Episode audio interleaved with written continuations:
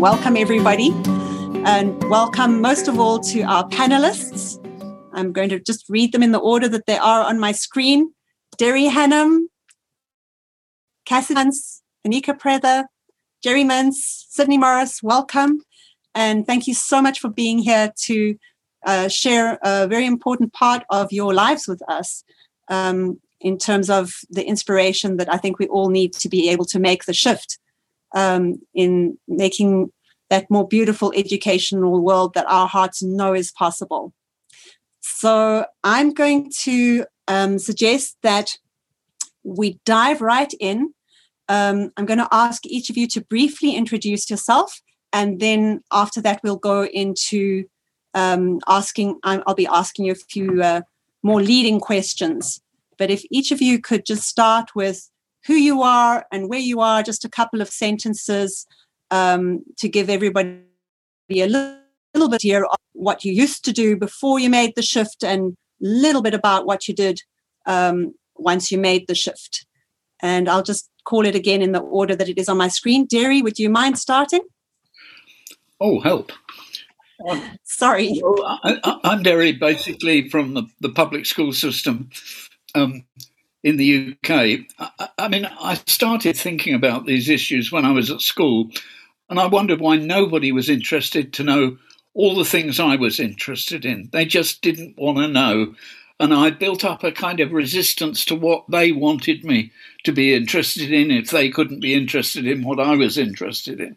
So I had a, num- a number of work experiences but one of them was to work in a group therapy in a psychiatric hospital, a group therapy unit for young people. And I remember talking with some so called patients um, one day and saying that if you went to your health centre for advice and you were put into a room with 30 other people with different problems, shouted at to sit down and be quiet, given a lot of information completely unrelated to your problem, and then given a test to decide whether you could have further treatment or not. And we sort of said, well, you've never run a health system like this, so why the hell are schools? Schools run like that, and that, and that sort of kicked off a, a lot of stuff in me, and uh, I decided to train to be a teacher to try and do things in another way.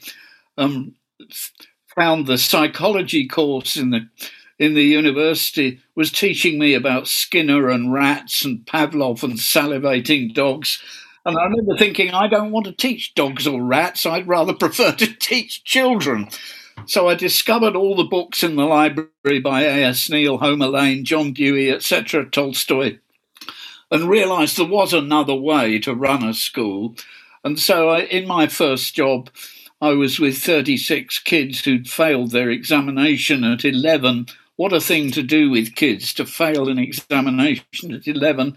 And they were sent to this sort of second class secondary modern school I had 35 or 36 of them, and we just ran it as a kind of mini Summerhill, a democratic learning community. All the decisions were made. We sat in a circle and made our class rules. I was responsible for history, geography, RE, um, social studies, and English. And so the kids said, Well, that covers just about everything, doesn't it? Can we study everything? So I thought, What a good idea and they launched off into their own projects. It worked very successfully. They recovered their confidence, looked forward to coming to school.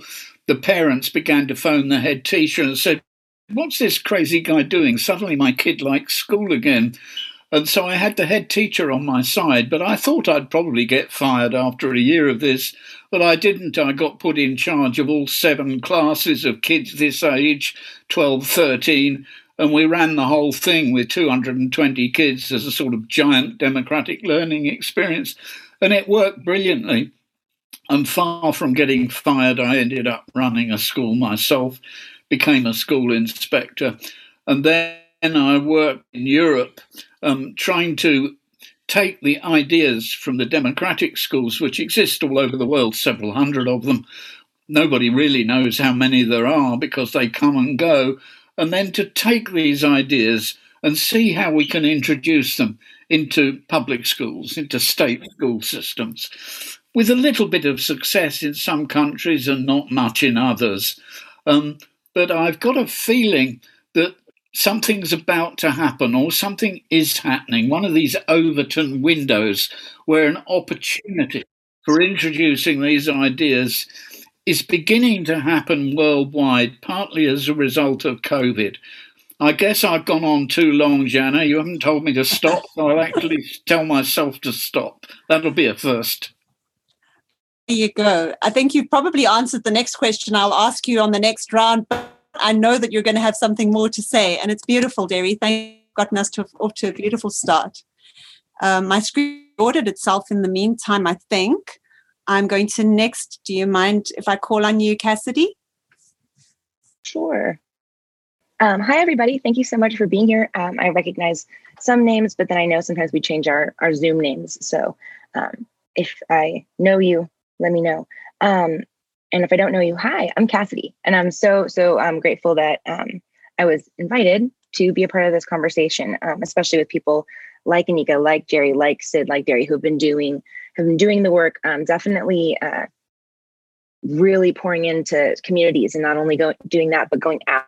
You know, that's something that I've seen like from Derry and from Jerry, especially is like going out and visiting these different spaces and really bringing that back in um, to kids. So that's so beautiful. Um, I am from uh, Dallas, Texas, and I'm here right now. I was a public school teacher for five years. Um, I taught seventh grade English, and so there were it was double state tested. There was a writing and a reading portion. So um, I really quickly um, saw how starkly intense the um, testing system had become, even from the gap of when I was in school to becoming a teacher, along with a million other reasons why um, I wasn't going to be able to continue in public education, both for the kids and for my own health. Like that was not a healthy environment for me to be a part of. Um, and I'm not hating on public school if it works for people, but for me, it was a very toxic environment, most of my experience and as a kid. Um, so when I, uh, when I started looking for alternatives, of course, like as a lot of people's story goes, um, searching alternative education, searching all these things, the AERO website came up, right? And um, the amazing Jerry uh, holding that space for everybody to find their path. And so then I started looking down the list and I saw there was one community in Dallas, Texas that was open, that was a Democratic school. Um, and so then, you know, I picked up the phone, tried to make an appointment. A, a kid answered, right? A 12 year old answered and made the meeting for me and was like, okay, here's when your tour is going to be. And my mind is like blown, right? Because I'm still teaching in public school. And I'm just like, oh my gosh, what's happening? And so, so, you know, long story short, eventually I ended up um, with them and getting involved in creating a yearly conference called Self Directed Path that was to spread the word of self directed education in Dallas Fort Worth. Um, and so then we had Blake Boles as a keynote speaker. We had um, Peter Gray as a keynote speaker, and then we had Joel Hammond. Um, those have been our three keynotes. And Blake came down and kind of helped me just really uh, make the leap to uh, to self directed education because I was like, well, I'm not you know valid to do anything besides teaching in public education. This is my degree. This is all I've ever done. Why would anybody in this movement want me? I'm this other thing, right? And I don't have these skills because I'm still taught and conditioned that you have to, you know, go to school to be worthy of learning anything, you know? So, long story short, he helped me make that leap. And then um, I took a year of saving money and then I jumped um, and took a sabbatical year uh, to visit all sorts of different spaces, kind of like, you know, Derry and Jerry have done in different ways. Um, and then came back and helped create a learning community here in Dallas. Um, and now I'm pivoting again to help create another one that's hoping to be fall 2022. Thank you for having me. Yay. Thank you, Cassidy. Uh, Anika, are you up for next? Yes, um, I'm so glad Cassie's in Dallas. So that means I'll be able to see you hopefully in November. That's exciting. Um, and I've, we've we've crossed paths quite a bit in this in my journey, and I'm glad that we are staying connected. Um, my journey sounds so similar so far. I was a public school teacher um, for six years. And I knew um, literally my first day on the job that this was not where I'm supposed to be. I just didn't know where to go or what I was supposed to do. So I did something very similar to Derry's. I just did it the way I thought it would be until I would get caught. Um, um, and get the call to the principal's office and tell, you know, the whole conversation of what we have to stick with the objectives, we have to do this and that. And um, but I'm a very stubborn person. So I was like, okay, okay. And I would keep going back to my classroom and doing it the way I thought it should be done. Um, I didn't want to get fired. Uh, black woman getting fired from a predominantly white county would not have been a good educational move for my career. And I'm just being honest about that. So I decided to quit. Uh, before I got fired. Uh, and while I still had a good relationship with those people I worked for, um, I'm thankful that I had some nice principals who recognized that I was thinking out the box and were willing to they just kept having the principals meetings with me that were not very productive. So I eventually left. and I went into Christian education and found myself just as frustrated there. Um, for a faith to talk about freedom so much, I just didn't find much freedom in those schools and actually encountered a lot of racism in those schools. So I also found that mm, this is not a good place for me. And then my parents also started a school which was a little bit better, um, but still very structured and still just again, I, I wrestled with just not giving students the space to figure out who they are, to create, to have a voice. And so um, with my parents, though, it was a little bit easier for me to just, I didn't have the principals meetings. I was able to just kind of do that in my niche. But it's hard when you're only doing it in your class and it's not going throughout the school because some, or even it's not even encouraged in the home so that whatever you pour into them is still a battle. Um, so, long story short, I got married, had kids. Um, again, didn't realize there were actually schools that felt the way I did. I really felt that I was alone. Um, and then it came time for my son to start school. And he was five, finishing pre K. Um, and he's a pistol. He was a pistol from the moment he was conceived. I mean that literally. And, uh, and I knew I was in trouble when I held him in my arms in the hospital and um and my and he's wonderful like not in trouble in a bad way but he was just so full of life and he yearned for freedom from a very young age um, and he had his own voice it, it was so intense that he wouldn't eat just because i wanted him to like that's how much he wanted to make his own decisions. Um, and I remember having to change to go along with how he wanted to eat, and but I still didn't understand what that was. and I thought that we would just kind of muddle through the education world that way. and then um, when it came time for him to go to kindergarten, I began to look for schools for him, and I was so um, troubled by all the different public and private schools I was seeing. And I was very hopeless. I thought my free spirited, strong willed child, fire in his soul, what is going to happen to my baby? It will wither in a homeschool situation where I just have him all to myself. He needs to share that fire with the world and other children. Um, and I literally was just sitting at my computer in a state of desperation, and an ad for Sudbury School in Maryland, Fairhaven Sudbury School, just popped up on my Facebook page, um, which was odd because the the I don't I wasn't looking I hadn't been looking at schools like that, so for it to just pop up on my page was strange. And their open house was the next day, and um, I had an event, and I left the event early just to get to the open house before it ended. And um, it was a very short visit because they were almost finished, but it only took me one minute of just seeing the space. And I asked questions such as, well, when do they do reading? Well, we don't make them do reading. And for some people, that would make them say, oh, that's awful. Like, well, I said, oh, this is great. Tell me more. Because my son had already told me he was never going to read a book. So I needed to find a place that was going to be okay with that kind of mentality and he was very strong-willed about that. It wasn't that wasn't anything I could discipline out of him. He was very I'm going to learn everything I need to know by watching um, documentaries. He was five, but would watch adult documentaries on whatever topic that interested him, and he knew how to find these things on YouTube. But he had no interest in me teaching him how to read, teaching him how to do anything, you know. And so all, all, that to say is I just needed a few minutes at Fairhaven and I knew that this was the philosophy. I didn't know how it was going to work out. I didn't care how it was going to work out. I just knew my son was going to be able to be who he was, that he was going to have a positive educational experience, that no one was going to try to put the water on his fire, and that he would find himself. I just needed that for him. And so um, I could not afford Fairhaven. And so um, I came home and I said, I got to start a school because we can't afford the tuition. And I think there will probably be other families that feel the way I do about my child. And let's try it. And my husband, who um, is really business minded, said, I have an idea. He said, by this time it was um, early 2015. So he said, let's do this. He said, let's, um, we're going to have to pay somebody. We're going to pay a private school and we got to put the other two in preschool someplace. let's invest what we can right now into seeing if we can get this school going. And if we can, we don't, we're not paying childcare or private school. So that was his thinking. That's how I reeled him in. Uh, and so that's what we did. And we thought we were going to, we were trying to just get 12. It was going to be like a one room schoolhouse of 12 kids, grades K or ages five to 18. And we were going to do this Sudbury thing together. Um, and my husband, though, uh, kept warning me. He said, I don't think the black community is going to be too cool with you saying you're not going to teach their children how to read. He said, you know how black people feel when you tell them they, they can't read or do math? he said, that's a very real, you know, education was used as a weapon against black people. So you're going to have to come differently than what you're feeling.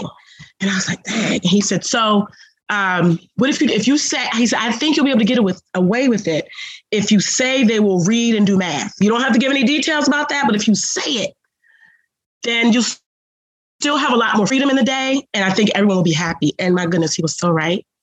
They weren't concerned about everything else, and um, and we did. We use a small fraction of our day to just barely touch those subjects, so that we can show that that learning is happening, and the rest of our time is in freedom. The rest of our week is in freedom, and it, that balance has worked. And I've, in fact, there's been quite a few of us who've come away from even wanting that, and we're just pretty much just doing what we want and so it's kind of like a mix of people who are fully Sudbury and a mix of people who are looking for that reading, you know, assignment or that math assignment. But I feel like we've reached a nice balance where we are giving freedom. We are going into our seventh year, and we are now. Um, the virus brought us online, but somehow we've created an online free community, which I can talk about later.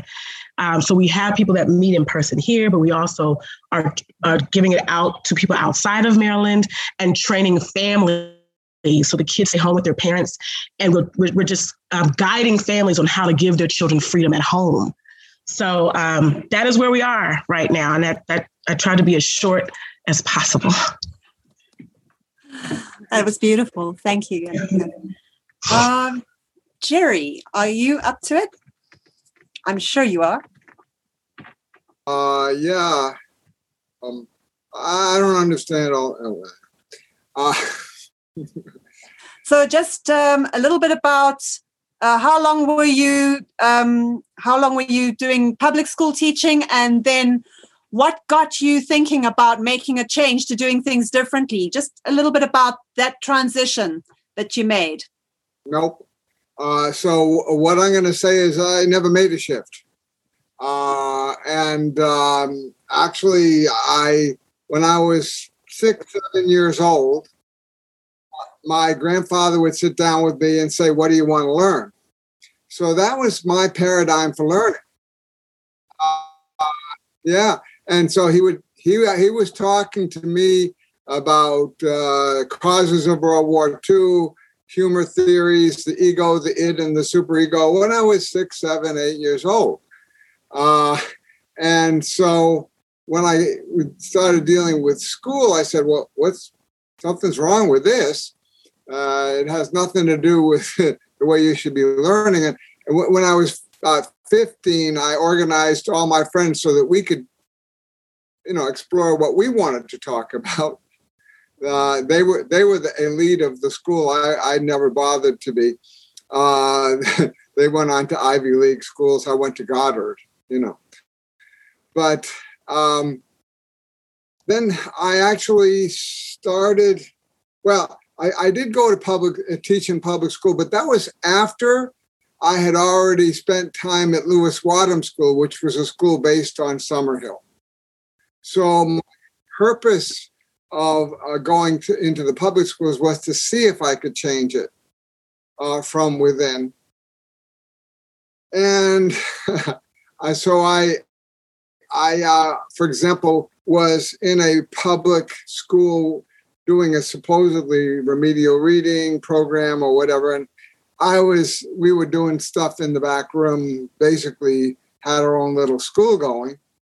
Um, and I wrote a diary about those experiences called um, I Was a Spy in the Public Schools, uh, which you can actually read. It's, it's, um, or I can send it to anybody who wants. It's, uh, it's, it's an ebook short ebook. Uh, but there are a lot of funny things that happened there. Um, and so then, really, right after that, I kind of got to the point where I realized the system was going to change me before I changed the system. So I went ahead and started uh, a school back when I was about 23 years old.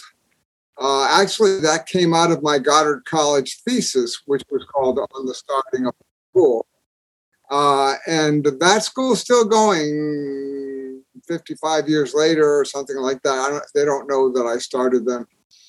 Uh, but uh, I continued doing that, started my own school in 68, ran that for 17 years. And, you know, basic concept is children are natural learners. If you understand that, you can't do it the way the public schools do it. You just can't because it's all destroying that basic ability to learn. Home grades, all that stuff is antithetical to that. Now, kids can go six or seven years, they're pretty resilient uh, before being, before extinguishing that basic ability to learn. And after that, the paradigm that the public schools talk about of motivating kids and so on becomes self fulfilling. Uh, so that's the basic concept that I was operating on. And then I started uh, AERO, uh, actually worked for the NCACS, which was an organization that was trying to make changes, and then started AERO in 1989. So 32 years. And so basically, uh, the, the website, some of you have seen it, is educationrevolution.org. Uh, and the fact is that the education revolution happened this year inadvertently because of COVID. We think we had something to do with it, but we never know how much because I started working with John Holt in the, well, 60s, 70s, and brought him to Vermont where I was doing my school in the 80s and he had already shifted from trying to change public schools, how children learn, how children fail, to teach your own. In other words, he basically started the, the new homeschool movement. And so we've been promoting his idea of this ever since. Uh, and also the idea of doing homeschool resource centers. And then for the last 15, 16 years, we've been having a course for to help people start new schools. And in fact, Je'anna was in the course uh, before she started her school, and we've helped start over a hundred different schools. And you can go to educationrevolution.org, go to find a school. You'll see our member schools, and scroll down a little bit. You'll see the course uh, with about a map of those hundred or so. So, um, yeah, the education revolution happened in the sense that they grabbed at something, not knowing what to do uh, when this all came down, and that was homeschooling. And by then, everybody sort of knew what it was. And then, when people weren't quite happy with that, they set these set, set up these pandemic pods, which were really homeschool resource centers, which we'd already planted the seeds for around the world. And now 2 billion people now know that they are not stuck with, with the local assigned school. We don't know. And I, I'm very clear about this. I have no idea where this is going to go. It will go somewhere. The fact is that people in the system, administrators, think they still have a captive audience. They don't. And they're about to find that out in September. Uh, then we'll see what where it goes. But the fact is that they, I couldn't believe the arrogance uh, of of the people, for example, in New York City, who declared that they were that people could no longer do distance learning that they must come back to their schools and they actually think that parents are going to do that. Well, here's a little stat that's kind of interesting. You've been able to go in person to public schools in New York City this whole last school year from the very beginning. 60% of the parents didn't send their kids. So, what percentage of those people are going to not just jump back into the system? We don't know, but it's going to be a big enough percentage that people in the system are going to panic because they're dependent on that state aid to pay their staff. And when they were doing their own distance learning, technically those the funding in, in state they don't give credit for distance learning. It's part of the school law. Therefore, every kid in New York State was truant because that's all they had. And so I'm assuming that some states realize that the way California has done it. Uh, there are so many homeschoolers in California that every district in self defense set up something called uh, individual um, independent study. And what that meant was people could homeschool through the local public schools and get credit for it and get resources of the system. And when this first came down, regular homeschoolers were very concerned that they were going to co opt those people all back into the system. It did not happen because they knew that homeschoolers could walk uh, and would be very happy to just leave as soon as they got pressured to do anything. So they've left them alone. And that's kind of a template for the rest of the states if they want to follow it and recoup their money. But somehow they'll go crawling back saying, well, what can we do to get you back? That could happen even before the school year starts if they do a survey and find out how many parents don't plan to send their kids back. But I did consultations with parents who were homeschooling reluctantly. And they had discovered their kids were natural learners and that their kids were entrepreneurial and so on. And that's the thing that people in the system forget. They're dealing with real parents with real kids. So education revolution has happened. We do not know where it's going to go. There's going to be a lot of change. Woohoo! From your ears into reality. Mm-hmm. So yeah, we're we're listening. Thank you, Jerry. Thank you for filling our ears. That's beautiful. Um, the edu- education revolution is definitely underway. I am now going to call on Mr. Morris. I have to say, I am so bowled over by the power of story coming from you incredible people that I'm, I'm I have a hard time getting back up and putting my own story out there. But I'll, I'll do my best. Um, I think I had it all together at five years old. So uh, after 70 years, I'm thinking my mission is to save five year olds. Unfortunately, I went into the schools at five years old or six years old, and uh, I didn't come out again at least aware until 15 years later when I dropped out of college in my senior year because I had spent a couple of months in Russia, wandering and realized, wait a minute, there's a lot to be learned out here in the world instead of being stuck in this room. So I ended up driving a truck with some friends of mine from Sweden to Africa. Spent two years driving around Africa because I didn't know anything about Africa. So I figured, why not go there? And uh, it was the kids in Africa who inspired me the most. Their incredible, unbridled curiosity for everything that they encountered. It just convinced me that kids were the answer. So I came back to the US. I found a college that would let me design my own curriculum to become a teacher and accomplished that. But then I was like, well, I have this notion of directing my own learning, but the public schools don't like that idea too much. So what am I going to do? I did a whole bunch of jobs for about 10 years. And then some friends of mine were looking for a place for their kids that wasn't going to coerce them to do things and to deny their values and all these beautiful things about kids. And uh, so I started a, an independent school And I wasn't fully upfront with these parents, I have to admit, about my notion of letting kids direct their own learning.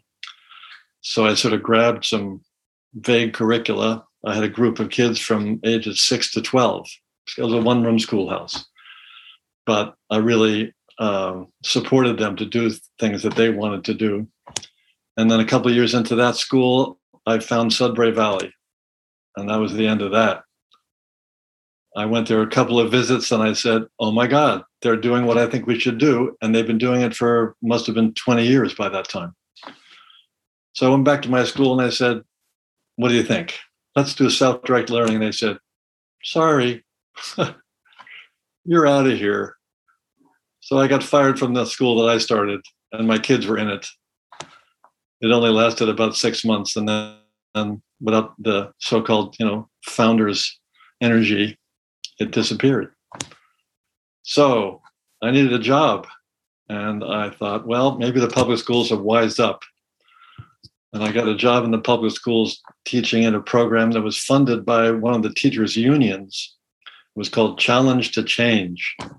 And the idea was that I would be a project broker for fifth graders, and I would take them into the community uh, 20 hours a week, and I would do projects based on their interests. And it was an incredible thing, absolutely incredible. Um, it lasted two years, and the money ran out. Guess what happened? Gone. Public schools. So that was nice, but we're going back to what we used to do. So, just about that same time, the charter school law in Massachusetts happened. So I got together with some parents and we wrote a charter. And this time I said, okay, I'm putting it down. Nobody can accuse me of not telling them what I want to do from the beginning. So we had a charter that said self-directed learning in a democratic environment. And uh, when talked to the Secretary of Education in Massachusetts, she said, cool. we were doing all kinds of different things. So she stamped it, gave us our charter. And we started with 75 kids, ages 9 to 14. And that first year, the teachers taught what they wanted to teach, and the kids learned what they wanted to learn. It was an absolutely wonderful situation. Then the state said, Oh, yeah, we forgot to tell you that we're going to have standards and uh, assessment. So we helped them actually come up with the standards, but we didn't really fully realize what was going to happen when they said, Okay, now you got to do these standards or we're going to test you. So little by little, this is start. The school was started 25 years ago. Little by little, this school has become more and more traditional due to the pressure of the state requirements, not for how to teach, but just for testing. So they scare people enough into thinking that they have to teach all of these standards in curricular sorts of ways so that they won't flunk the tests. That's the weird thing about the law. It doesn't tell you how to teach. It just tells you if you don't teach effectively, you're screwed. So, you know, it's fear basically that motivates, I think, most public school situations. Um, anyway, we started the school and I taught for there for 12 years, and I was like a thorn in the side saying, Come on, we're not doing this anymore. And they kept saying, Well, show me some examples. And so I found all these examples, and they said, Yeah, but this is that, and this is that, this is that. So I decided to continue my quest to build institutions in the community which would support kids to do things they loved, like a maritime education program for kids to go out on the sea, which we used to do from my island since the beginning of time.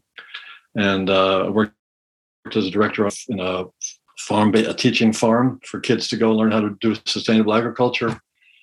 Um, and then I got sick with Lyme disease, and so I had to stop that. But in the end, I'm still on the case, and um, I'm creating a, a, a uh, database of resources in the community, local educational resources that any kid or anybody can use, whether they're in school or out of school, unschooled, homeschooled, whatever, so that we can connect them with their interests and find people, situations, programs, whatever they need to help them learn about what they want to learn. And I'm hoping teachers will take advantage of this so the pressure is not on them to do individualized support of interests. And because I didn't have a building anymore, I also started the Wanderbus, which meets with kids in libraries and ask them what they want to do. They have a democratic process which figures out what answer to come up with, and then we go do it. So that's where I'm at, trying to support kids to learn whatever, whenever, wherever, with whomever they want to learn. Awesomeness. You can tell Thank you, stories. Okay, so I'm going to ask each of you now a little bit of a detailed focus in on can you remember any fears or worries that you had about doing it differently that might have in different circumstances stopped you from going on the journey? And what would your life have been like do you think if you hadn't actually embraced the shift? I'm just going to go uh, in the same order i think so that would be Derry well that's a tricky one mm. I mean, one of the things if i could just make a comment it's lovely to hear the names sudbury valley and summerhill coming up so often here I mean, one of the most incredible fortnights of my life was spent with Mimsy and Danny and Hannah at Sudbury Valley. That was amazing. And about the only good work I did in 10 years as a school inspector was to help defend Summerhill from the school inspectors. And lo, lo and behold, Summerhill is still here, even though most of the inspectors who tried to shut it down have retired, thank goodness. Um, but yeah, that's an interesting question. I've been talking with groups of student teachers a bit in the last year um, in different countries, but I counted up, it's eight different countries. Um, and uh, their anxiety is the, the management of the school and how to get away with it with head teachers who aren't sympathetic. So I think you really have to try and find a school that has some some sympathy for what you're trying to do. And I did that in my first job. And then I realized the best way to defend yourself from head teachers is to become a head teacher. And then you you can employ all the crazy people like you and uh, and and let them get on with it, um, which is what I was able to do more or less in the end. Um, but my problem wasn't so much getting on with head teachers. My problem was with other teachers. And in my first job, um, I was supposed to teach history, geography, social studies, RE, and English, and I had a head of department, all those departments, older teachers sitting looking at me to check that I was doing it properly. And of course, I didn't. I more or less threw their instructions in the bin and had a little chat with the principal. Is it okay if I go my own way? And he said, Yes, but don't make too much noise about it. And uh, so I went my own way. And then and built up a team. The second year, there was a team of seven teachers who'd seen my class becoming a sort of democratic, self managed learning class, and they thought we wanted a bit of that, or at least three or four of them did. And so we created a team who all wanted to work this way. And I think this is terribly important in the public school situation. You need to find a principal who's vaguely willing to support you doing things and then if he'll let you get, or she will let you get started, what I find is very quickly you develop a strong body of support from parents. Partly this was because the kids I started with had just failed a big high stakes test at 11. What a dreadful thing to do to kids. And, and, the parents became very, very supportive. And something I realized when I became a head teacher is that there's nothing matters more to help you sleep at night more than supportive phone calls and letters from parents. They're the, the stuff that keep you going. Um, and I, I, winning over the parents was incredibly helpful. And they, it was because they saw their kids becoming so enthusiastic for learning. If I was in a much more academic school where most of the parents were just obsessed with grades and getting into the best universities or colleges, it might be more difficult. But what we're beginning to find now is that universities are learning that kids who've learned in a self-managed way, they I think they first got this message from dealing with homeschoolers. These kids know what they want to learn, they know how to learn, and they know what they want to do with their lives. And that makes them good students when they get to the next level. If they want to go to the next level, I mean, not all kids want to go to college. Uh, that's another thing that's growing here the realization that you don't have to go to college or university to lead a good life. Um, well, I won't get into that one, but I find the colleges are beginning to see how valuable self directed students are from the point of view of not dropping out, of knowing why they're there.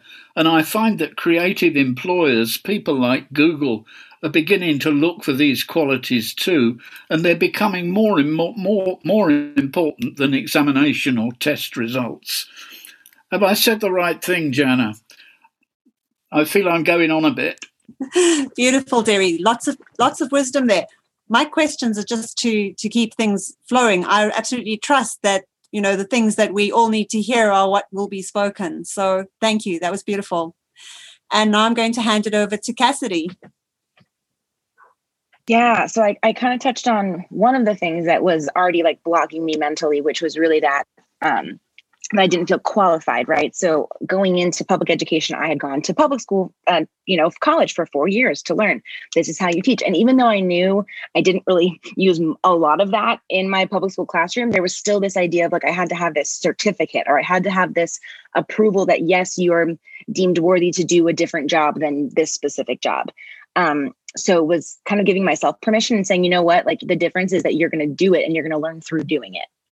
Um, and so, because I thought about, oh, well, I can go get a master's degree maybe and make my own degree, kind of like Sid. I know Blake made his own degree at Berkeley um, that maybe could be focused more on self directed education and things like that. But then I was like, you know what? I need to go live it. I need to go experience it. That's going to be so rich. If people allow me to be in their space and I can supplement my income to do that, that's what I'm going to do. Um, so that I would say was a struggle I have. So if you're like, I don't know if I should go back to school to learn more, um, just kind of think about like, can you actually leverage the network and this community to learn more by going and experiencing spaces?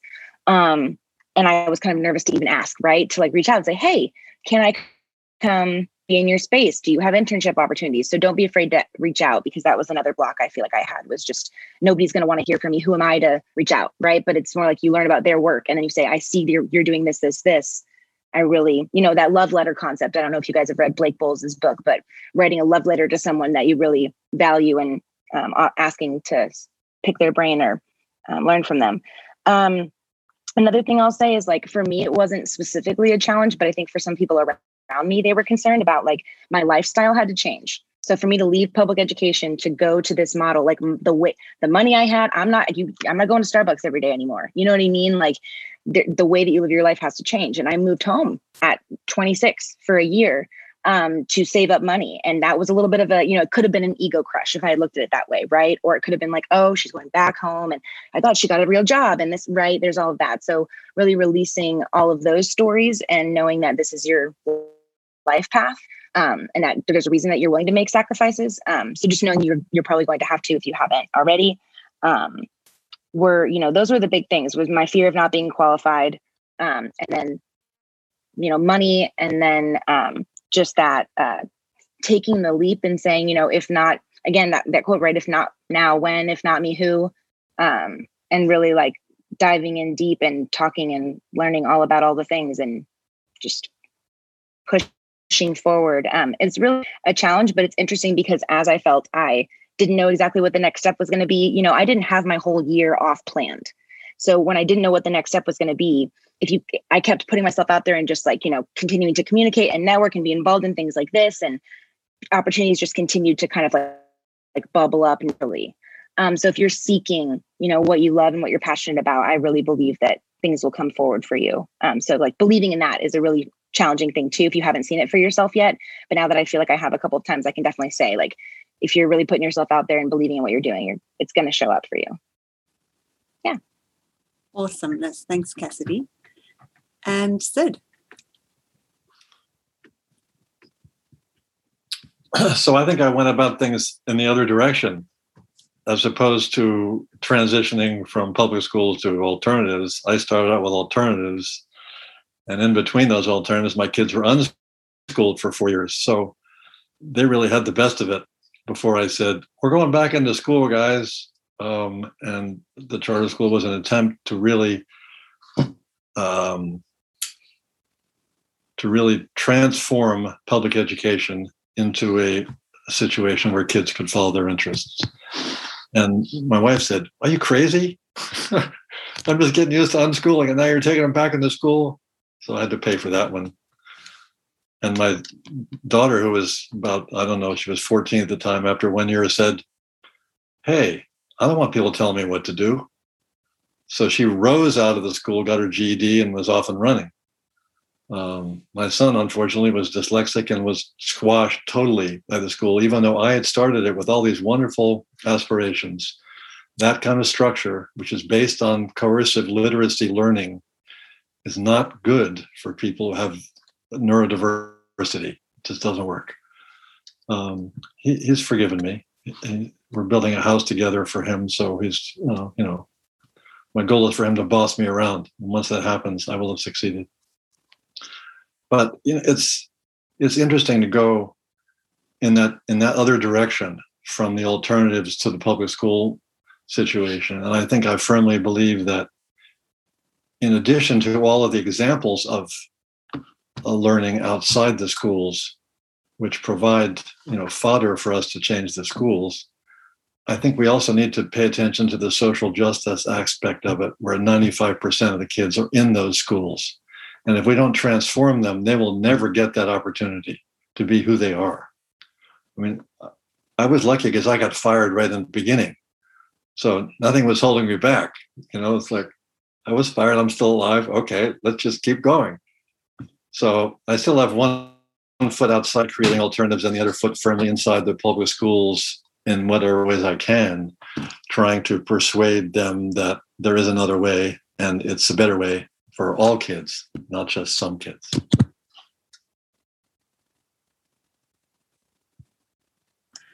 Here, here. All kids. All kids. And Jerry. And, and well, Anika too. Oh, sorry. Anika got skipped My over. screen keeps on my shuffling around. Anika, sorry, Anika. Um, I had a lot of anxiety with my journey. I felt very, very lonely, and I just want to be very honest about that. I had a lot of opposition. I had zero support in my community. My only support was my husband. Um, my parents were supportive because they love me, but my mom would keep saying, So when are they to do history now? Like, that was like every day I was answering the same questions.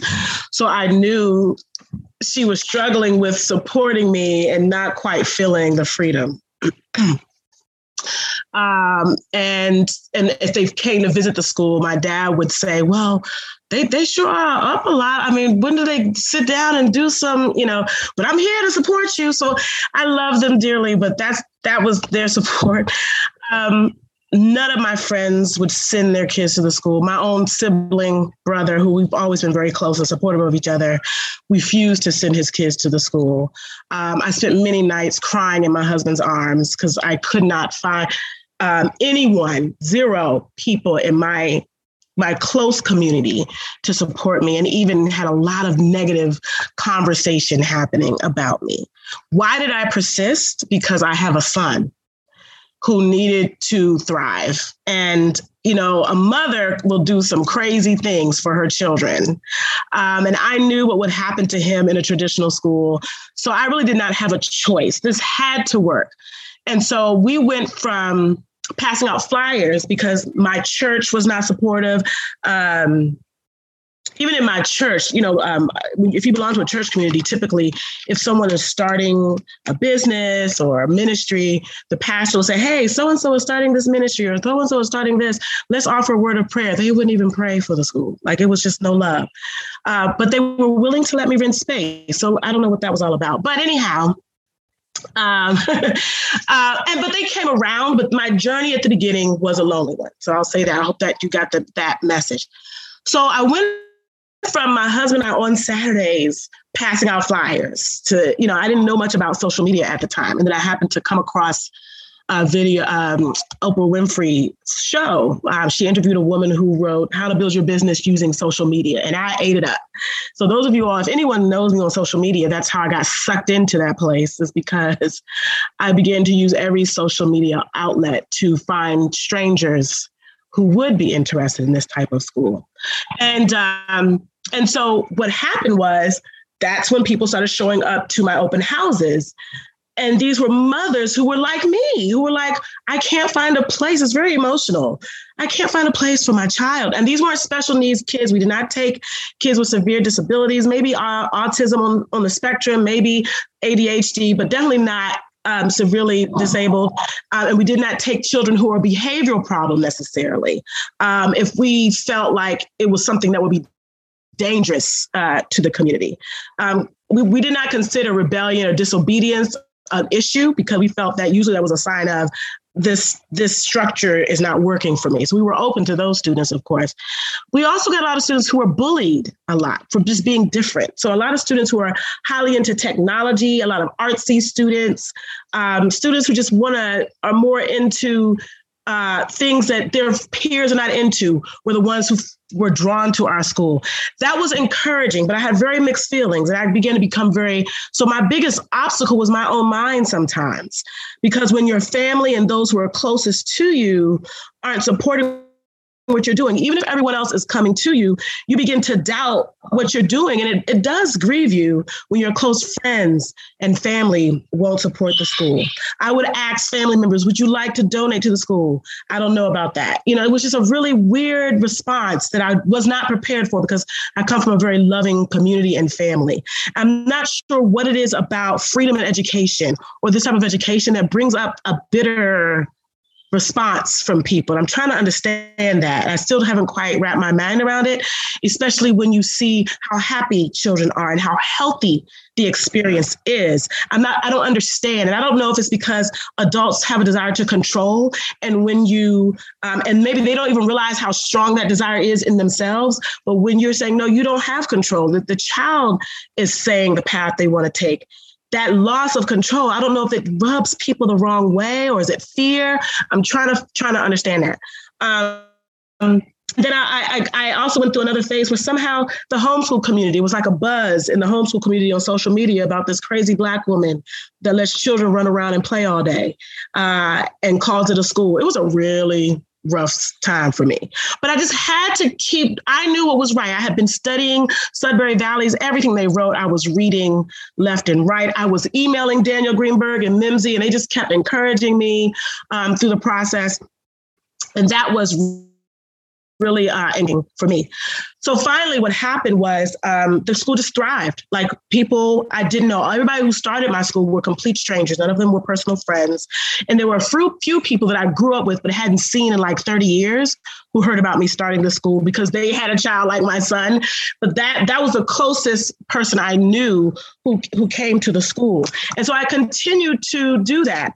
I was renting space in my church. The one one more um, I would say obstacle was um, because the church had a struggle with the philosophy. Um, there was a lot of um, unkindness with us in our use of the building, which was also very discouraging. So a lot of times, if something broke, there was the assumption it's those kids, but then they'd investigate and realize it was somebody else who rented the church. And I had to keep proving, no, we didn't do. And so we, my staff and I got to the point we would take pictures of how the rooms looked when we left, and just to kind of keep that. So this is, you know, it was real. Finally, um, we just got into a groove though. And the school began to be right before the virus, we were up to 50 students, and it was just like really growing very rapidly. Um, and now church members were starting to send their kids to the school my brother enrolled his kids in the school. And everyone was donating. We were getting checks from family members who did not believe in it at first because we started getting graduates. We had a graduate graduate and start her own beauty salon, and just another graduate went to college, and we, they began to see some things that meant that wait a minute there must be something and then before long all these people who were talking negatively were saying i was telling my coworker about your school and they were like regurgitating my philosophy back to me. I was like wait a minute when did you learn I, when did you start believing in what i was doing? You know? So that was a lot i mean that was like the first three years of it you know? Um and so that's that was the obstacle and i, I want to encourage you that if you're starting a school like this, there's a good chance you're going to just face the obstacle won't even be really physical. You'll probably have your building, your faculty, and everything, but your mind with hearing the negative talk and the people not believing and the the rude questions people ask you. Um, one final example of how this worked. When I started the school, my my in-laws did not, but they thought I was completely, they thought their son and brother had married a crazy woman. Um, and we went there for Thanksgiving and my, my mother-in-law would ask questions about it. This was like the year before we started. And um, she was very negative. The following year we went back and we were all playing like uh, win, lose or draw, something like that. And my kids who were very, very young and technically not really supposed to be literate were able to play this game with the adults right? And so we overheard my mother in law talking on the phone to my brother in law. Those kids are so smart and they can read. And did you see how they were playing that game? You know, and then before, how did you get them to do that? I love what I'm trying to remember who said it. Children are natural learners. They they want to learn. And they may not learn how to read at four or three. I've heard some parents stressed out about their children learning to read at three, which is I don't understand that. They may not learn by then, but when they finally do, because it was their journey, they, be, they become very strong. And I also found that kids um, this way learn to comprehend stronger first before they read. So they're able to engage in meaningful conversation about different deep concepts that children their age can't do. So there's a there's this they present themselves as being very articulate and very aware of the world around them. And so all of these things were seen in my own children. Um, one of my in-laws said, I noticed your children never cry. Now I'm not saying they never cried, but it just seemed like they weren't frustrated a lot when we were out or with family. They just seemed very comfortable in their space because they knew mommy and daddy were going to protect their freedom. Um, that that we believed in them. There's a book that Sudbury has, I think the something about trusting the child or whatever, but um, is it some kingdom of childhood something i can't remember but it talks about trusting the child and they felt that we trusted them. So there comes this level of balance in their whole demeanor when they go out into the world and this confidence that that began to be demonstrated in my own three children and my students. And people began to see that.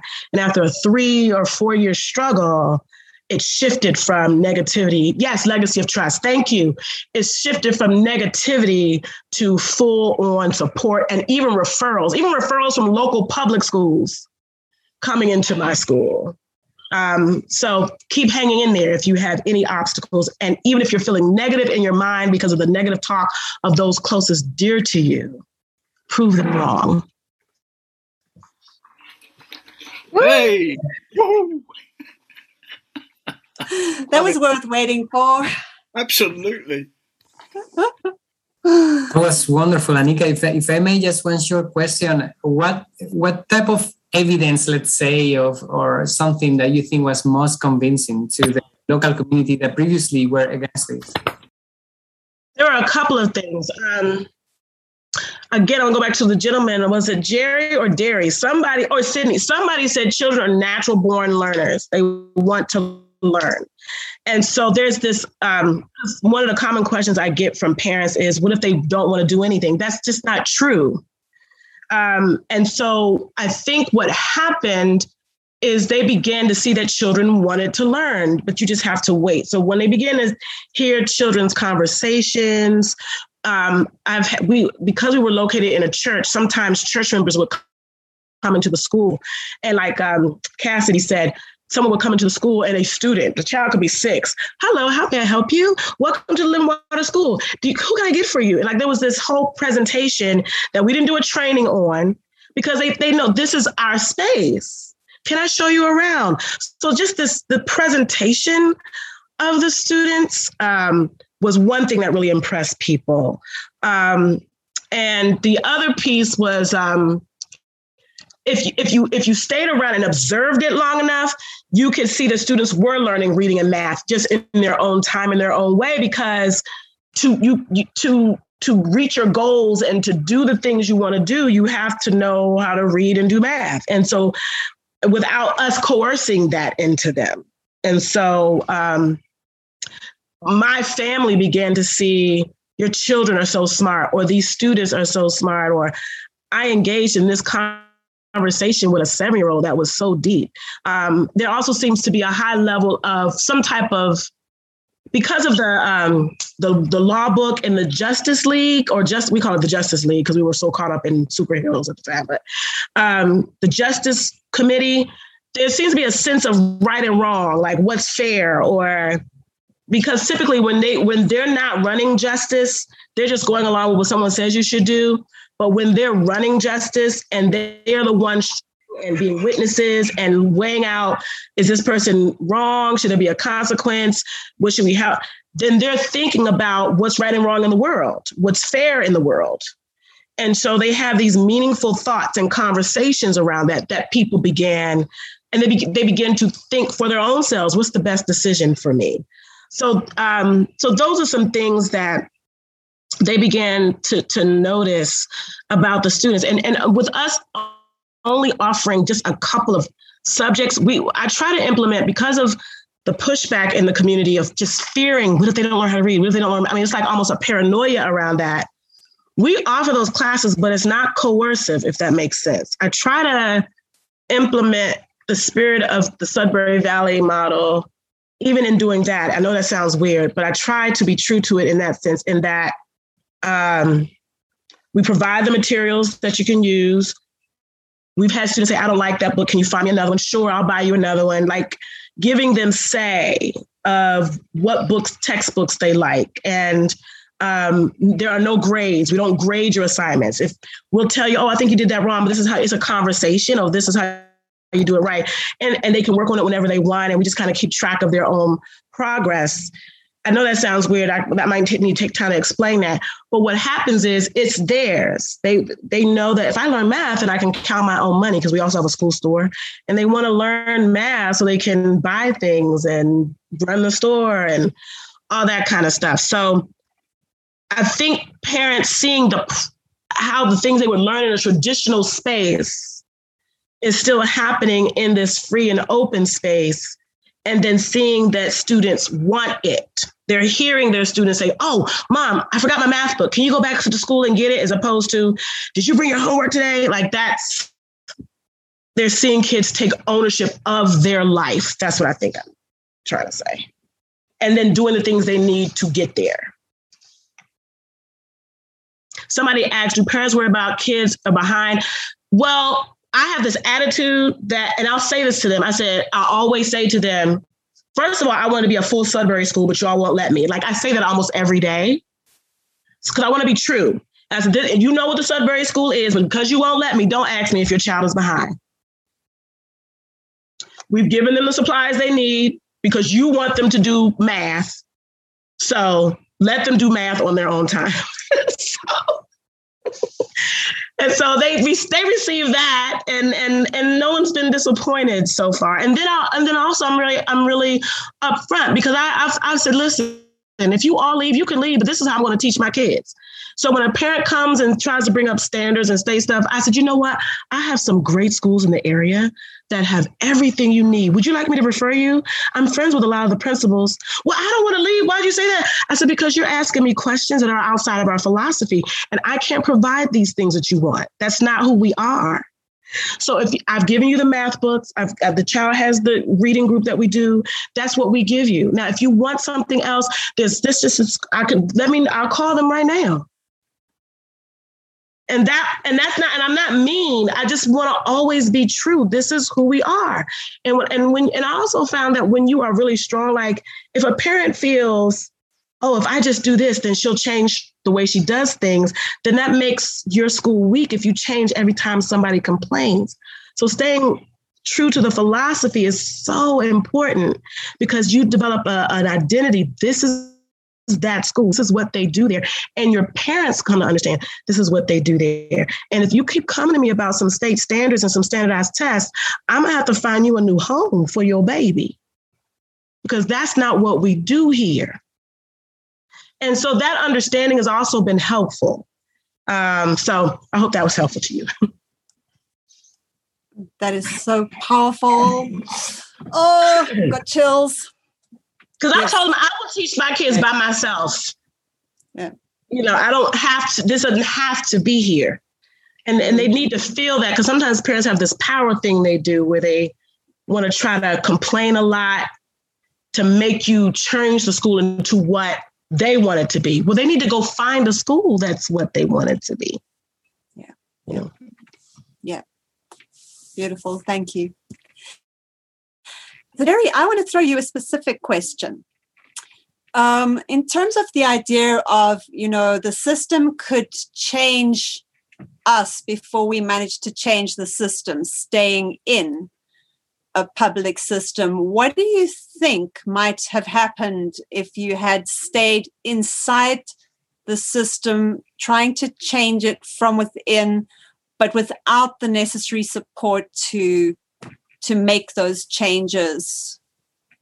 Yeah, I think I know what would have happened. What what would have happened is what happened to many people that I know who stayed in the system to try to make a change.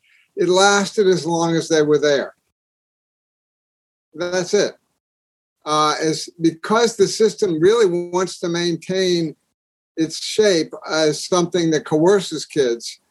Um, yeah, they'll put up with someone as a token for a while.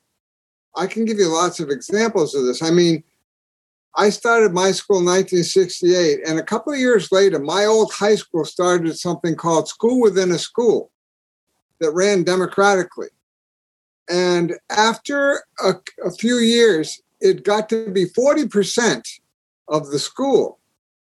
And I think at that point, the other teachers, people in the system got panicky and basically did what they could to prevent kids from going into that program. And then it got beaten back down into a token. So it still exists for about 50 or 60 kids out of about 600. And there it's there, and it's sort of a choice. But you see, if the system really believed in that, then they would all be doing that. So that's what would have happened probably is my guess. So Can I, I want, jump in, Jana?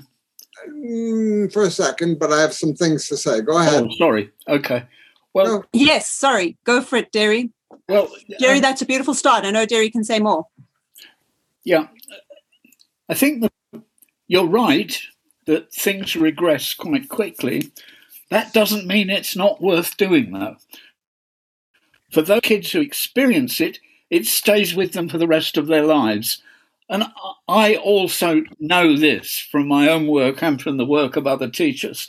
So for me, if one kid, you know, benefits from what one teacher is able to do, it was worth doing. Though it's a hell of a struggle, and you have to wait for the right moment to try and make a more sustainable democratic and participative system. But I think we've got some right moments coming, Jerry, and we have to take full advantage of them. Well, Derry, I don't disagree with you uh, in in that sense, but I've always looked at a bigger picture, and so I'm always aware of all those millions of other kids that are being subjected to this cruelty. And so, yes, I know if you affect one kid or a group of kids, and those kids who experience it, that's fine. So I'm not, I don't disagree with that, but, but, but that's not been the approach I've taken. In a way, it has been, though, in terms of actually trying to change the system. Because the only way that I knew how to do it was one step at a time, one school at a time. So we started a whole lot of small schools that served as models in their community. Uh, and so that is, in a sense, uh, partly a response to that. Let me let me go. I I have a few things to say because I've been taking some notes here. First of all, uh, so Anika's school is a member of AERO, uh, and it is uh, the Living Water School. and I have a couple things to say. One is in terms of, yes, I did say kids are natural learners, but I also said that after five or six years, that tends to be somewhat extinguished if you put them in a situation. I mean, think about it. We're supposed to be training kids to take part in a democracy, preparing them, and then we put them in a situation with 12 years of authoritarian dictatorship. So, what did we train them for? You see?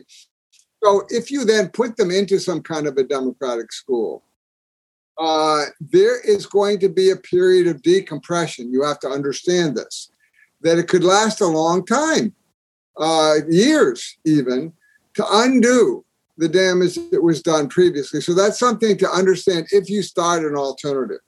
Another thing I just wanted to throw out to you from something you said early on in terms of trying to do religious uh, school uh, teaching. I was I was told many years ago that Christians could not be unschoolers because of original sin. Uh, that that you couldn't give them real freedom or they would go in a sinful way. So what's funny about that is over the years that got ignored. And there are all kinds of Christian unschoolers. But it's just a little point. It's very interesting. Do you remember that? Did you know that about? Yeah, yeah. So uh, another thing is, oh, you're still here, yeah.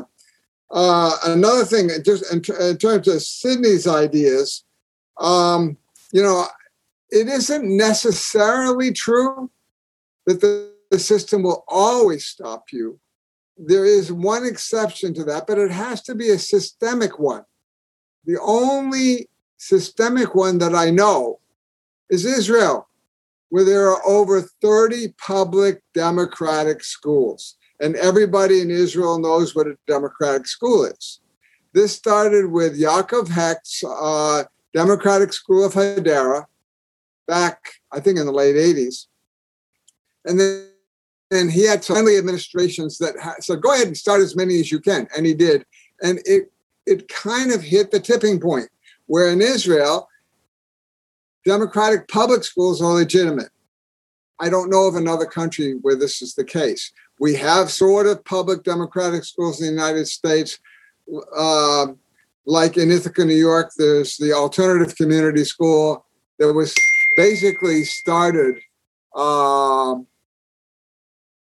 by uh, uh, Dave Lehman, and he, now it's the Lehman Public um, uh, Alternative Community School, but they're still kind of restricted. And charter schools everywhere are restricted. I know Joe Nathan still believes in them. He started the first ones in um, Minnesota. I met him when I was still running my school. But I think he's not really seeing the reality, and I don't know if if if uh, if charters can be uh, salvaged.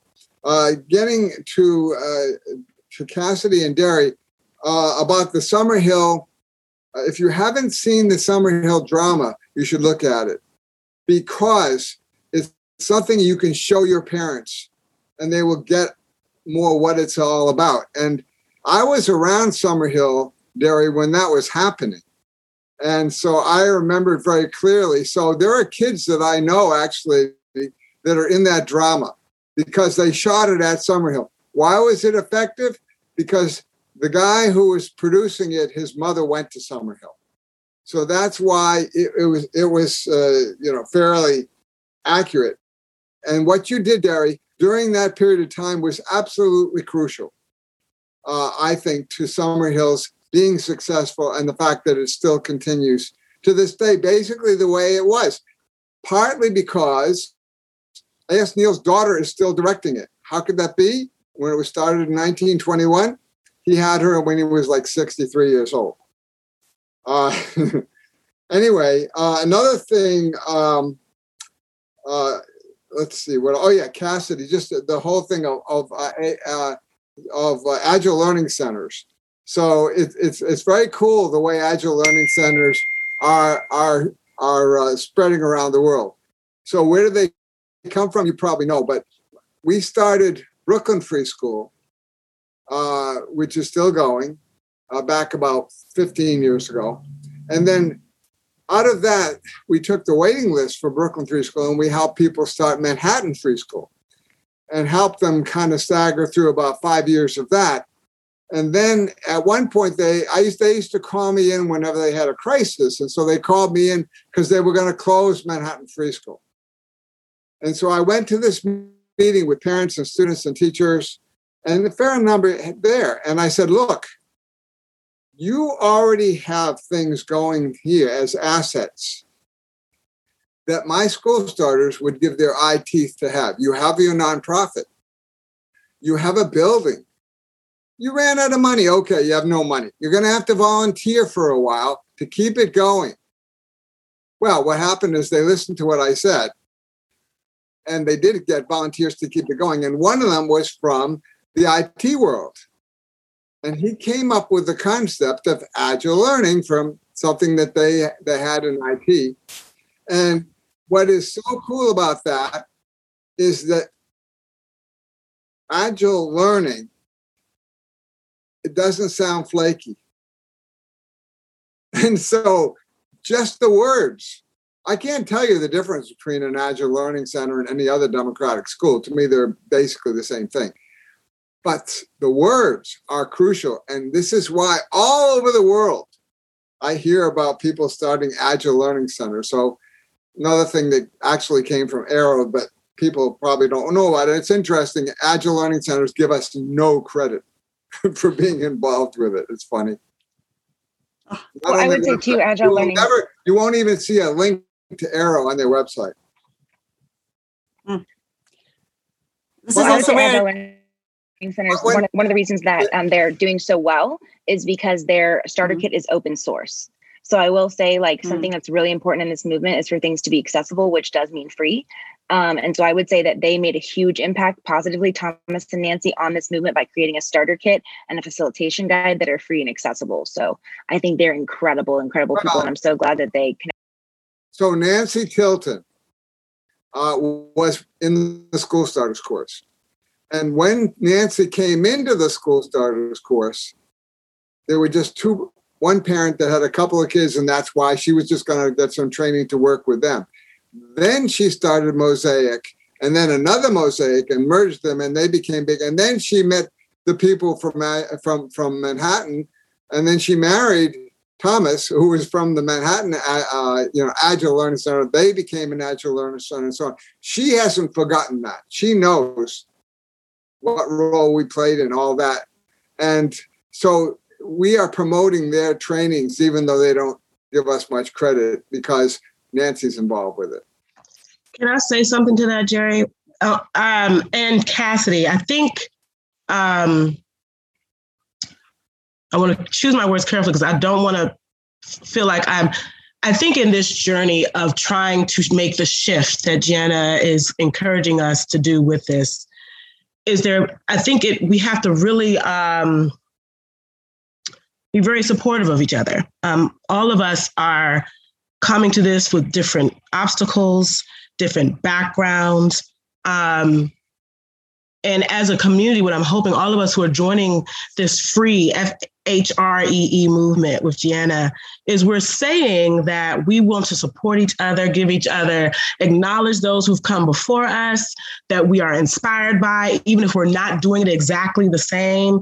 And I'm saying that because when I first started, and I didn't mention this because I just didn't want to, I didn't want to, but since Jerry mentioned it, I'm going to say it. But in love, is that um, there was a lot of criticism of me in the unschooled, not unschooling, democratic Sudbury uh, community because I couldn't do it fully. What helped me though was when Sudbury Valley reached out to me and I was able to explain, oh, why am I getting emotional? What my obstacles were. And I want to feel like I'm part of a community because I don't have one. and there's a lot of opposition to what I'm doing. And so if I'm being rejected by my own community and then rejected by the philosophy that I'm trying to adhere to because I'm not looking exactly the way they think I should, then that doesn't help me either. And it was a very private email. I didn't speak negatively about the community or people. And there are a lot of people, maybe there's a group of, not a lot, but there's a, a nice, heavy minority of us in the world that really want to do this freedom thing with our students. But we have different obstacles that keep us from doing it. And so maybe if we could maybe be a community that's not so judgmental sometimes and be supportive and say, hey, I was inspired by Mimsy. I was inspired by Agile. I was inspired by Jerry and Derry and, and Je'anna and all these people. To me, it's all love. I love all of y'all. Agile, Mosaic, Sudbury Valley, Democratic School, Summerhill, all of it inspires me. John Holt, Peter Gray, everybody. I'm reading everybody because all of it helps me do this. Um, they've done the research, they've done the legwork on it, they've proven themselves. So I think if we can get out of that, because that's what traditional schools do, they're constantly competing with each other. But in this free space, we're not competing because we're all on this mission to free children. It's just that some of us can only do it in different degrees. So I'm Jerry, I'm glad you did mention that because that is a that is a challenge in the community. And if we could somehow make a distinction between when we can really recognize somebody is not really true to the philosophy, we we do do need to be careful of that, or that they're trying to um, say they're free, but they're really not. I think I wonder if we could find a balance between making sure of that, but yet being open to when people are implementing it in ways that work for their community. So, Nika, uh, you know, I just want to say so, that, that you probably noticed that that is AERO's philosophy. Yeah, uh, we yes. we try that's why, to that's why I joined. Yeah, all kinds of alternatives to not get people competing. That's why I joined. Yep. And so, my background is in democratic education. But that's fine. It's more my area of expertise. But we have Montessori, we have Waldorf. Basically, the only commonality we talk about is that they're learn, learner centered. Believe that kids are natural learners. How they want to do it, that's fine. And the same thing with our school starters. They do not have to do it in our certain way. Uh, there, you know, for example, uh, Janet started a Sudbury school, but other people people have started Montessori schools and so on. It, it's so so that's fine. That's fine with us.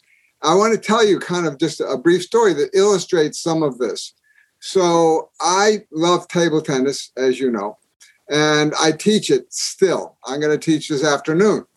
Uh, and so I was in a boys and girls club, and I ran it uh, uh my, the table tennis club democratically. So of course, the Boys and Girls Clubs are very authoritarian. And so we had a democratic table tennis club where the kids made all the decisions democratically about everything. Were we're going to have a, a, a, tournament and, you know, everything that we do? How, how is our challenge ladder going to work? Everything was democratic. And at one point, the kids noticed that it was a problem that the club had a rule that says you could only eat food in a certain place. Because when the pizzas came, they wanted to, you know. So they said they passed a rule in the table tennis club that they could eat their pizzas in the meeting. So they were bringing their pizzas in there. One day, one of the staff members looked in the meeting uh, and, and the door flew open and he said, You can't eat in here. And one of the kids said, We can too. We passed it. And he apologized and left. so I was always wondering when that confrontation was going to take place. Democracy won. They felt so empowered and, and, uh, and with such a right to make that decision that that prevailed. So this is what's possible for kids to experience in any situation. If you have a classroom, you can still make it happen. So what I want to do now is I want to take it forward from here. We've had a beautiful, incredibly rich hour and a half. I want to just quickly amplify some of the things that have been said in the last few minutes because I think, you know, we've been through these many, many decades of uh, self directed education, alternative education, democratic education being very niche.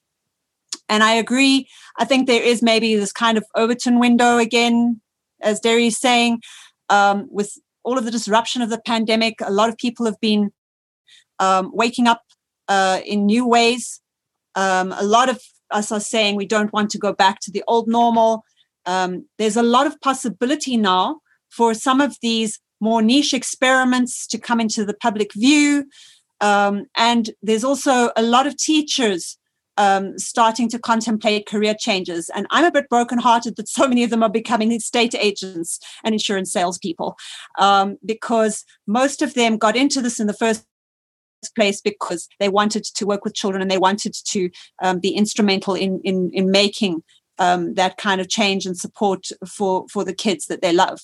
So um, this is where you know again if we're going to be supporting a transition for the whole of humanity, which I personally believe we are in the middle of, we need to be accepting and supporting of all of the stages and flavors of that transition because it's going to look different and be at all different stages of, you know all the way along every single one of us who've been through a transition um, of any kind. You know there've been points when we didn't know what we were doing when we knew a little bit about what we were doing when we were trying it and and, and making more mistakes than getting it right.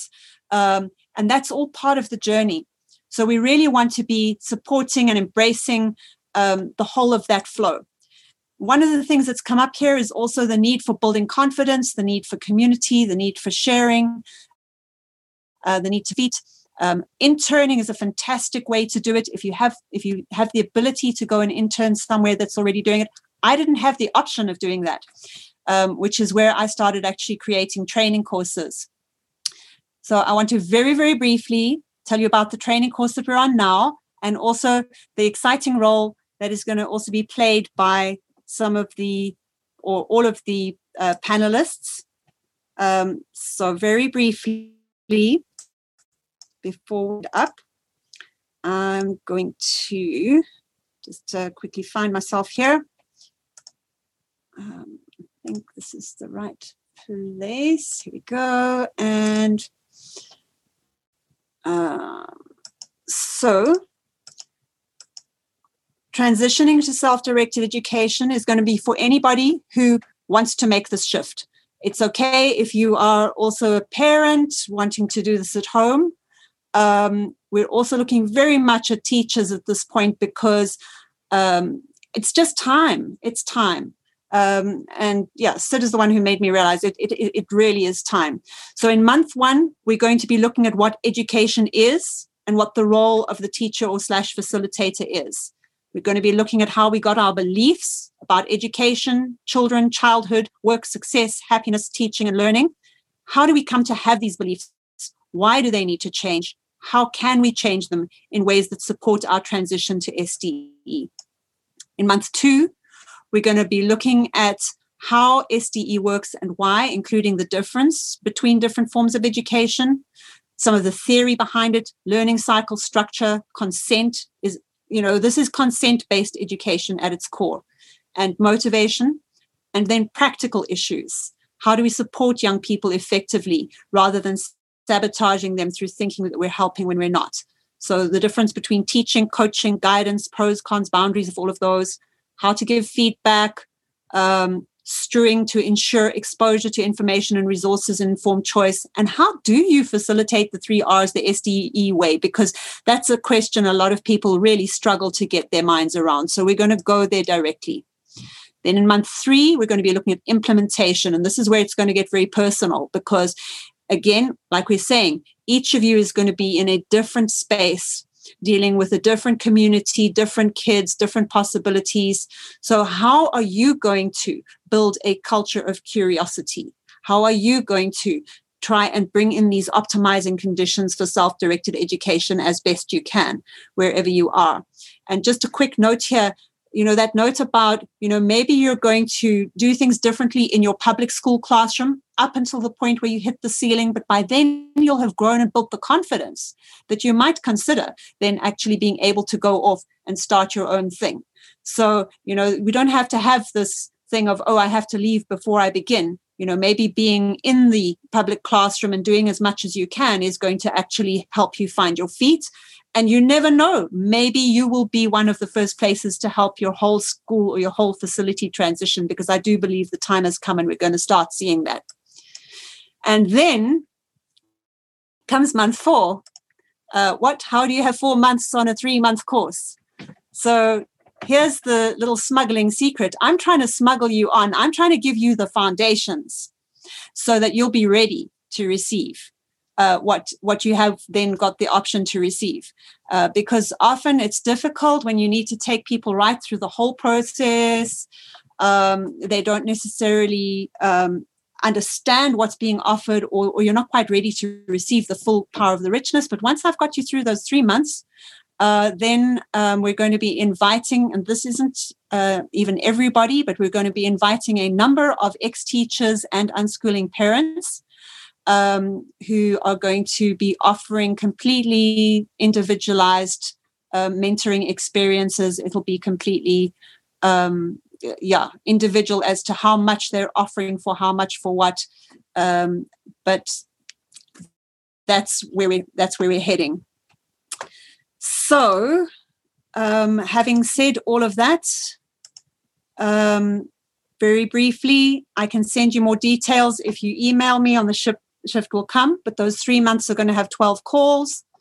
Nine of those are going to be big group calls. Three of those are going to be smaller group calls. We're going to be grouping you by interest and affinity so we can dig more deeply into supporting your own particular application.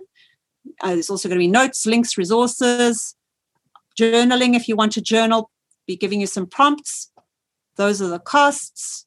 The times are going to be on Sundays at 6 p.m. Uh, in CEST, so that's 12 noon EST, 4 p.m. Universal. Uh, and then the small group calls will be scheduled by Doodle Poll by the participants. And then, of course, in month four, it will be according to who your mentor is. Um, so you can email me. You can go to my webpage, which is just my name. So it's really easy. I've got a contact form there. And I think we are going to be doing this again. Um, I think we are going to be carrying this on. I know Max is really up and willing at Max from the Full Human Rights Experience Education, who's very helpfully taken hold of the tech side here and is going to be doing the um, recording and the editing, uh, making sure we get this video out um, so that you can all share it to the world and we can get it to go viral, please. Um, and Max is also um, very, very willing to um, support some podcast conversations and some more video conversations. And I'm hoping to spend some more time with uh, some of the panelists and additional people over the next couple of months as well. Uh, and maybe also make some nice free q&a sessions that you can participate in so please do make sure that we know where to reach you so, with that, I'm going to hand it back to our panel for a closing comment, word of advice um, to anybody who's contemplating making the shift. And then we're going to wrap it up and say goodbye. So, I don't trust myself to get the order. So, I'm going to allow our panelists to let the spirit move them and speak when they are ready. So, over to you. I want to ask a quick question before I say mine because I don't want to miss her because I think our messages are getting lost in the long trail. Am I saying this night? Is it Kian or Cian? C I A N. Um, I'm hoping I'm saying your name right. How? I, but I, you said you're on bike. You felt very isolated. I saw a part. I just want to know exactly where you are. Sorry, in the my world. mic was taking a long time to unmute. My computer's running slow. It's Cian. Cian. Okay. I'm in the Bahamas. Oh, okay, in the Bahamas. Okay. And it's important for us to know because we may know people, uh, one person, you know, who is interested in just connecting Anybody. you. So, yeah. yeah, but please email me. Thank I put you. my email in the chat. Please put, put, you know, and make sure you stay in touch with everyone because my heart went out to you because that, that is isolating and that isolation can be a real obstacle. Um, Thank you. So. Yeah, it's been tough. Thank you. I'm going to get your email, but I'm, yes. I'm going to be first tomorrow too. So I'll be here. Okay. Oh, good. Okay. Thank you. Um, okay. Um, yeah, thank you all. I just enjoyed our time together. It was just great to connect with community of like thinkers and just want to encourage everyone to not give up. Um, and I really feel like your schools will thrive because literally in every nook and cranny of the world are parents that need schools like this, that want schools like this.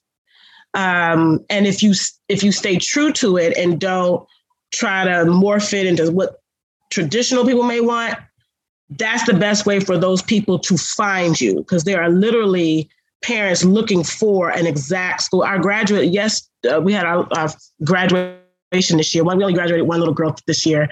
Um, and she totally, she was completely Sudbury. She was one of those families who wanted a fully Sudbury school. And so she just charted her own path and figured out when she wanted to graduate and how she was going to graduate and did that. And the mom was saying, last night how thankful she was because she was looking for a Sudbury school here. And um, and she just put in a search and somehow our school popped up. So there are people who are really looking for this. And if you're not very clear on what you are, they can't find you. And the, the more stable you are in what you are, they will find you. Even those who may not know educational philosophy, just hearing you talk, there's a parent somewhere that's saying, That's it. That's what I'm looking for. Um, so I would encourage you to do open houses just in faith, just whether it be on Zoom or in person. Hey, I'm having an interest meeting at your local library or local coffee shop or bookstore or park. If you're interested in a unique way where your children are free to learn as they've been created or whatever, come on out and meet me, even if you don't have one teacher. I did it, I didn't have one teacher. I started doing my open houses before I had a building. I was just like, I wanted to see, you know, and people were coming. And then it just kind of all fell into place. Um, and I was constantly working on fixing these things, but I wanted to see if there was an interest there, you know. So um, start getting the word out there and just bring people together to talk. Um, invite people to, to um, if you do it on Zoom, you can invite any one of us to share a word at your open house. So just don't be discouraged and, and press on. I think the last thing that I want to say is it's all about relationship. Whatever situation you're in, family, school, unschooling, anywhere, if we try to work on hearing the person we're with, the young learner, the parent, the teacher, whoever, and uh, practicing kindness in that context, I think we're going a long way towards changing the world. And uh, sorry. Oh, well, can I go? Go, yeah. Derry. Yeah. Well, my, my last comment, Will, is don't don't write us off too quickly. Us people who are hanging in there in the public school system, doing our best to change it from the inside. Um, you know, sometimes in England, you get a, a, sort of snobbery of private schools looking down on state school teachers, and sometimes you find a little bit of that in the democratic school movement, but but not so much. So don't write us off. Give us a break. Some of us are doing our best to move things as fast as we can. And just as a final thought, I'm really discovering some traction for what I call the 20% idea that we should try and get a foot in the door of the public schools with the idea that 20% of curriculum time should be allocated the interests, passions, concerns, questions of the students themselves. And if you make a start doing this, the mere act of negotiating how to organize the time involves a kind of collaborative decision making in the school that hasn't happened before. And you can actually create, I'm hoping to see passion departments created in some schools using this 20% idea. And what I find is people will say, okay, well, 20%, yes, it's crazy, but we can give it a try because there's still 80% left for the real stuff. But what you find is once you've opened up the 20%, the kids start making better use of the 80% of time. So, in fact, it's a win win situation. And obviously, you want to see the 20% become 30%, 40%, 50% until it's 80 20 the other way, of course. That's what we're working for. And thanks so much for having me, Je'anna.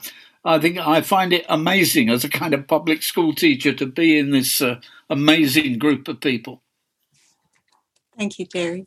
Thanks for coming. Um, okay, I think I'm the last one. uh, so I would say one of the things that we and I do all have to grapple with is the fact that most of us have been trained in the traditional system and have to fight against that. We have to kind of deschool ourselves uh, and I, who've been doing this for so long, just have discovered that at many turns. And some people have heard the story about when I was asked to go to one of our schools in New Jersey uh, that wanted to have a demonstration of democratic process. And I was driving over, and then I thought, oh my God, the oldest kid there is five years old.